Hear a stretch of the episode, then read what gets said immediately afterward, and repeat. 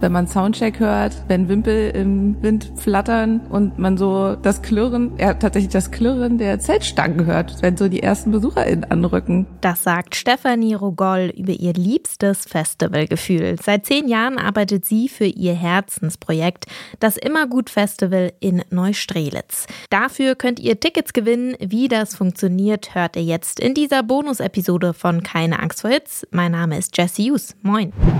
Zum 22. Mal findet das Immergut Festival in diesem Jahr statt. Zum Glück, denn 2020 musste das Festival ausfallen und konnte im letzten Jahr nur mit begrenzter Kapazität und Hygienekonzept im August stattfinden. Dieses Jahr sieht alles ein bisschen rosiger aus. Zwischen dem 26. und 28. Mai findet das Immergut Festival wieder mit 5000 Gästinnen und Gästen statt und lädt dazu ein, drei Tage lang abzuschalten, anzubaden und Neues zu entdecken. Vor allem natürlich Musik.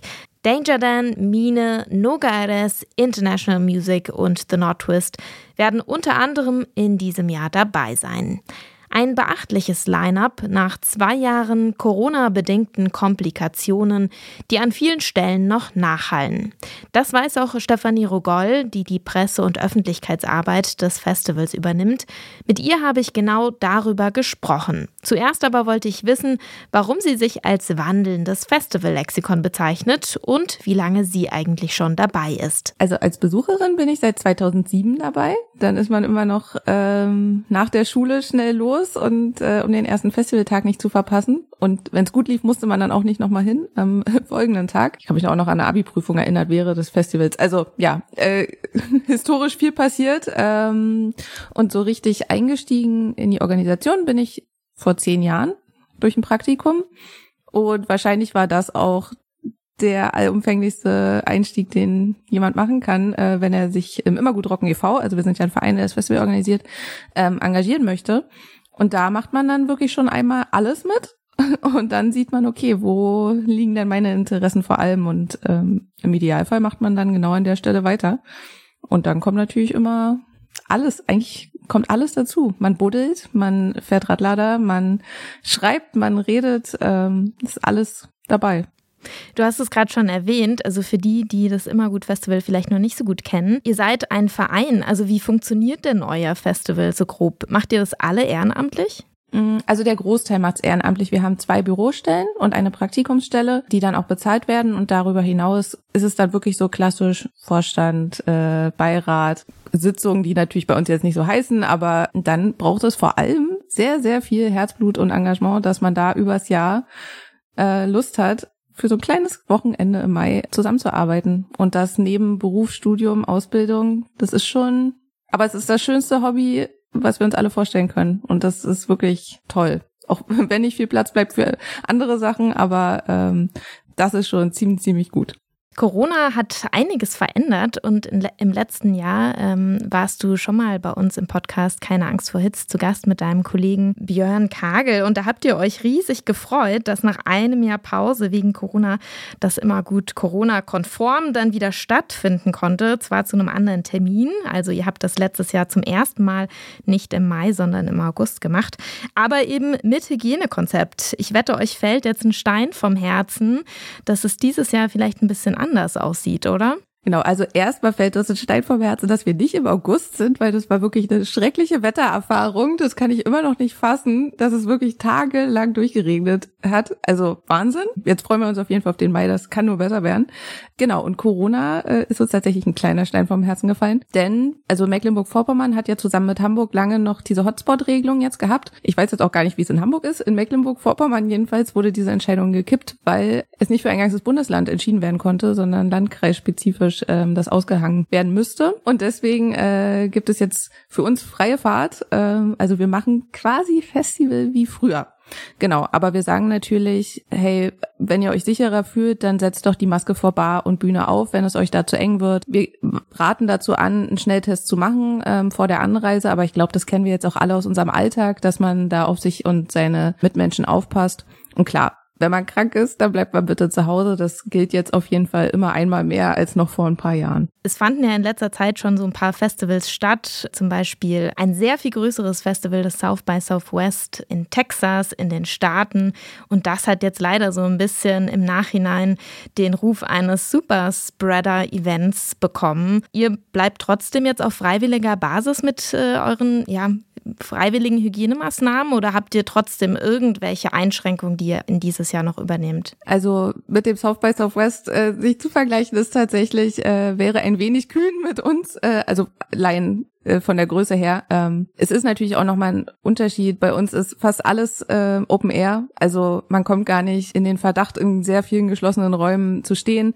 Bei der Anreise in öffentlichen Verkehrsmitteln gelten ja eh noch die Regeln, die eben diese Verkehrsmittel aufrufen. Ja, aber darüber hinaus, wir werden ähm, Desinfektionsmittel zur Verfügung stellen und ich glaube, wir müssen auf den gesunden Menschenverstand pochen, so wie wir es jetzt alle in unserem Alltag mit uns vereinbaren können, so ist es dann eben auch auf einer Veranstaltung wie dem Immergut Festival. Spulen wir noch mal ganz kurz zurück zu letztem Jahr. Wie war denn die Erfahrung letztes Jahr? Also hat es trotzdem gut geklappt? So, in, so im Nachhinein wart ihr zufrieden mit dem Festival, obwohl es äh, anders stattgefunden hat, in einem anderen Rahmen, ein bisschen kleiner zum Beispiel. Gibt es da irgendwas, was ihr sogar übernommen habt oder übernehmen möchtet?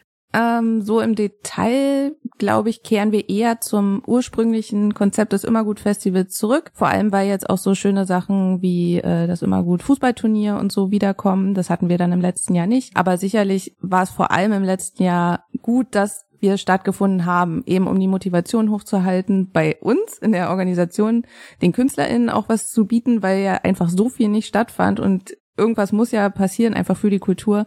Und genau, du hast es gesagt, äh, wir waren weniger Gäste. Dafür muss man aber sagen, waren es auf jeden Fall die, die richtig, richtig Lust hatten auf das Immergut-Festival. Und das war dann umso schöner.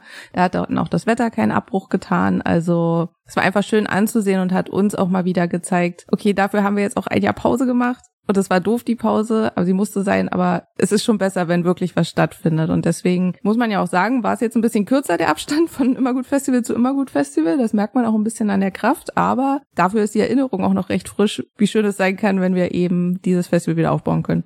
Mhm. Habt ihr denn irgendwie einen Verlust jetzt gemerkt? Na, also im Rückblick auf diese Corona-Zeit, zum Beispiel was irgendwie eure helfenden Hände angeht? Ähm, also bei den Helfenden ist es wirklich so, dass es mehr, also es sind mehr geworden, die mithelfen wollen. Was aber tatsächlich der Fall ist, und das merken wir jetzt in diesem Jahr natürlich besonders, alle Konzerte, die ausgefallen sind in den letzten zwei Jahren, werden jetzt nachgeholt. Alle gehen auf Tour, alle haben neue Alben ähm, es gibt so viel Angebot für jemanden, der sich für Musik interessiert, dass man sich da entscheiden muss. Es gibt neue Festivals, neue Veranstaltungsformate, aber auch, das kennt man auch aus seinem persönlichen Umfeld, dass viele einen anderen ja, wie nenne ich es, Lebensschwerpunkt vielleicht getroffen haben. Sie haben ein neues Hobby gefunden, das sehr zeitintensiv ist. Sie haben eine Familie gegründet. Also man muss schon sagen, da ist super viel passiert in einer doch recht kurzen Zeit, die sich ewig für uns alle anfühlte, keine Frage. Aber ähm, da merkt man schon, dass natürlich die Lust auf Kultur da ist aber es schwerer geworden ist, die Leute für unsere, unsere Veranstaltung jetzt zu begeistern. Also man muss jetzt noch mehr rausstechen und sagen, okay, warum solltet ihr zu uns kommen, wenn ihr an dem gleichen Wochenende zu 20 verschiedenen Konzerten in eurer Stadt gehen könntet und noch drei Festivals zur Auswahl habt? Ja, ich meine, das Überangebot ist natürlich äh, auch schön für die äh, hungrigen Gemüter nach der Corona-Pandemie, beziehungsweise sie ist ja auch noch nicht ganz vorbei. Ähm, trotzdem kann ich mir vorstellen, dass ihr wahrscheinlich noch einigermaßen flexibel bleiben müsst, oder? Also eben weil die Pandemie noch nicht vorbei ist und es ja auch immer wieder passieren kann, dass dann doch irgendwelche Tourtermine ausfallen, weil äh, die Pandemie einfach noch kursiert und Acts dann eben immer noch krank werden. Wie viel Flexibilität habt ihr da eingeplant für dieses Jahr? Also ich rechne eigentlich auch schon fest damit, dass wir äh, an einem Tag den Anruf bekommen werden, ah, die Band kann nicht kommen, ähm, wir haben jetzt hier gerade einen Corona-Fall, also da, da es kann eigentlich wahrscheinlich nicht nicht passieren. Deswegen hat man schon so ein bisschen was in der Hinterhand, dass man sagen könnte, okay, diese Bands sind verfügbar, da könnte man dann noch versuchen, sie kurzfristig nach Neustrelitz zu holen. Ist natürlich dann auch nochmal, ist ja niemand zufällig gerade vor Ort als Band, komplett mit Instrumenten, ähm, was in Berlin vielleicht schon eher der Fall wäre, aber im Idealfall ist es nur wenig, was passiert und dann finden wir schnell einen Ersatz, der ähm, auch das Publikum begeistern wird. Aber ja, wir müssen genau dynamisch bleiben da auch so ein bisschen Im letzten Jahr war es ja schon ziemlich schwierig, äh, trotz dann doch stattfindender Veranstaltungen und Festivals an so internationale Acts dran zu kommen. In diesem Jahr mag es vielleicht einfacher sein, aber es wurden ja auch wahnsinnig viele Touren verschoben. Wie war das für euch dieses Jahr mit dem Booking? Also ich habe äh, zumindest schon mal gesehen, dass ihr einige internationale Acts dabei habt. Mathil aus Atlanta, Noga Eres aus Tel Aviv sogar. Wie lief das mit dem Booking dieses Jahr? Mm, also es war gar nicht so groß die Herausforderung eben mit den internationalen KünstlerInnen, sondern eher, und das hat man in diesem Jahr noch verstärkter gemerkt, also der sogenannte Gebietsschutz von anderen ähm, großen Festivals, die dann ihre Kreise um sich ziehen und sagen, Band XY darf in der Zeit nicht bis Kilometer tausend äh, spielen so. Und das äh, merkt man dann eben. Also selbst wir haben dann Diskussionen mit dem Rock am Ring, die sagen, die Band kann leider nicht bei spielen, weil sie bei uns, ich weiß gar nicht, eine Woche, zwei Wochen später bei uns spielt. Unser kleines Festival nimmt dann nämlich potenziell BesucherInnen weg. Und das äh, ist schon eher auffälliger gewesen in diesem Jahr. Und ich glaube, bei dem Verhältnis international-national sind wir ungefähr auf dem Level, wie wir es eigentlich immer sind. Also das äh, ist ganz schön. Eigentlich sollten so große Festivals wirklich nicht so viel zu sagen haben, denn wenn man sich deren Line-up so anguckt, also warum die sich so gar nicht scheren, obwohl es in den letzten Jahren unglaublich viele Diskussionen darum gab, ist die Gender Balance im Festival-Line-up. Da ist mir bei euch ein sehr ausgeglichenes Line-up aufgefallen. Wie ist das denn bei euch? Plant ihr das ganz bewusst? Ja, auf jeden Fall. Also wir als Festival möchten dafür auch stehen. Also eben nicht nur, dass wir äh, gendergerecht kommunizieren, auch in unseren Teams gucken, dass es ausgeglichen ist in unseren ähm, PartnerInnen, mit denen wir zusammenarbeiten, dass man da ungefähr ein Gleichgewicht herstellt, sondern eben auch die Musik, weil wem sollen wir das alles erzählen? Wer soll daran alles Inspiration finden, wenn auf den Bühnen dann doch nur männliche Musiker stehen? Und das ist tatsächlich sehr schade. Und da möchten wir dazu beitragen, dass wir auch so ein bisschen inspirieren können und Impulse geben können, dass Leute sich vielleicht denken, ah, vielleicht ist das auch Musik, die ich machen könnte oder die ich ausprobieren möchte, wo ich mehr darüber erfahren möchte, wo ich da auch gerne dran denke. Das hat jetzt äh, zwar nichts äh, mit Gender zu tun, aber es ist ein ganz schönes Beispiel, was man darauf übertragen kann. Wir haben im letzten Sommer eine kleine Konzertveranstaltung auch in Neustrelitz gemacht. Das hieß das immer gut im Kulturquartier. Wird es diesen Sommer übrigens auch geben. Da haben wir auch Musik für Kinder gemacht und das war eine Kinder-Indie-Band ähm, und da äh, war mein kleiner Neffe da, der ist gerade einmal drei gewesen und der möchte jetzt unbedingt Bass lernen. So und das ist das auch, wie man äh, Impulse setzen kann, wie man Inspiration liefern kann und das möchten wir im Kleinen und im Großen machen und versuchen das da das Beste und ja, da auch irgendwie im Line-up eben das Gleichgewicht zu finden. Und aber nicht nur im Line-up, also wir haben ja zum Beispiel auch noch eine Wortbühne, Debattierbühne, wo eben dieses Gleichgewicht dann auch hergestellt werden soll und auch zum Thema gemacht wird, klar. Ein anderes riesiges Thema ist Nachhaltigkeit von Festivals. Wie setzt ihr das um beim Immergut? Ja, also ein Festival zu veranstalten, da müssen wir uns, glaube ich, alle nichts vormachen. Es wäre umweltschonender, es nicht zu tun. Ähm, aber es sind dann auch da die kleinen Dinge, die eben dazu beitragen, dass man das möglichst nachhaltig gestalten kann. Ähm, wir haben seit vielen, vielen Jahren schon einen Müllpfand. Das heißt, äh, mit dem Ticketerwerb bezahlt man quasi, dass man auch seinen Müll wieder mitnimmt. Und wenn man das dann getan hat, ähm, kriegt man diesen Müllpfand wieder oder kann sich ein kleines Goodie dafür aussuchen. Das hilft schon mal uns, die Fläche möglichst gut zu hinterlassen dieser Müll wird eben jetzt auch getrennt und dann vor Ort möglichst gut an die entsprechenden Stellen wieder zurückgefahren auf der Festivalfläche, also Mülltrennung auch da. Also wir haben, ich nenne sie einfach Ökotoiletten. Das genaue Prinzip mit Sägespänen und Co. weiß ich jetzt nicht. Trockentoiletten heißt das, glaube ich. Ähm, genau, das ist eine Alternative zum Dixie auf jeden Fall, dass da äh, an Chemikalien eingespart wird und die auch im Transport das ist nämlich auch, Dixies kann man ja einfach nur, wie sie sind, auf einen Anhänger stellen. Die kann man eben zusammenklappen und dann können sie schon mal, sind sie A leichter im Transport, so wird weniger Kraftstoff verbraucht und es können mehr transportiert werden. Also das sind so die kleinen Sachen. Wir haben Emaillebecher zum Verkauf. Das heißt, mein, sein Bier muss man nicht aus einem Plastik, möglicherweise nur Einweg-Plastikbecher trinken. Wir im Backstage essen von Omas Tellern, die wir eingesammelt haben. Also es sind so die kleinen Sachen und wir versuchen da natürlich auch lokale Partner zu haben, dass die Lieferungen eben nicht quer durch Deutschland gefahren werden müssen, damit dann plötzlich bei uns ein Bauzaun steht.